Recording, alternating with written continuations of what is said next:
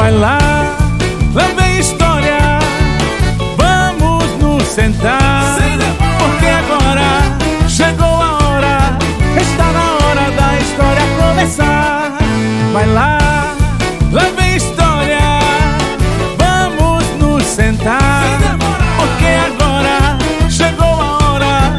Está na hora da história começar. Os três porquinhos. Cícero, Heitor e Prático. Já crescidos e independentes, decidiram sair da casa da mamãe e construir suas próprias casas. A mamãe aconselhou que fossem dedicados, que fizessem tudo bem feito arrumaram suas coisas e saíram à procura de um lugar na floresta para construírem suas casas.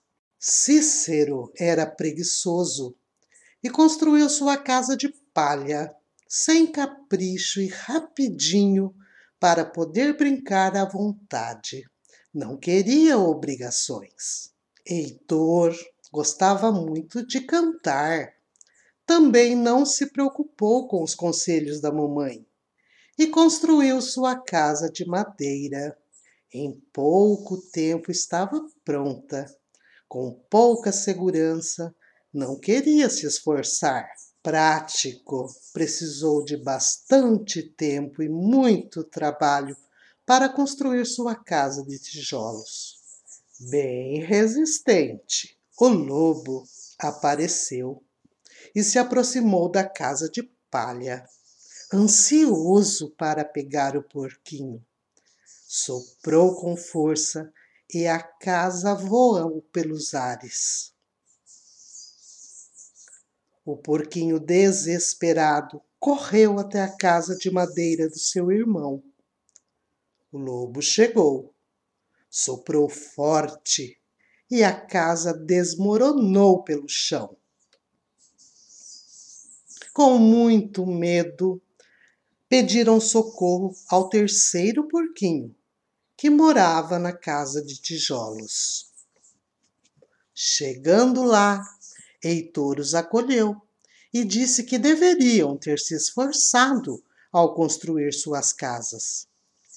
É claro que o lobo continuava perseguindo, soprou forte e a casa nem se mexeu. Continuou soprando até se cansar, mas não adiantou. Teve uma ideia.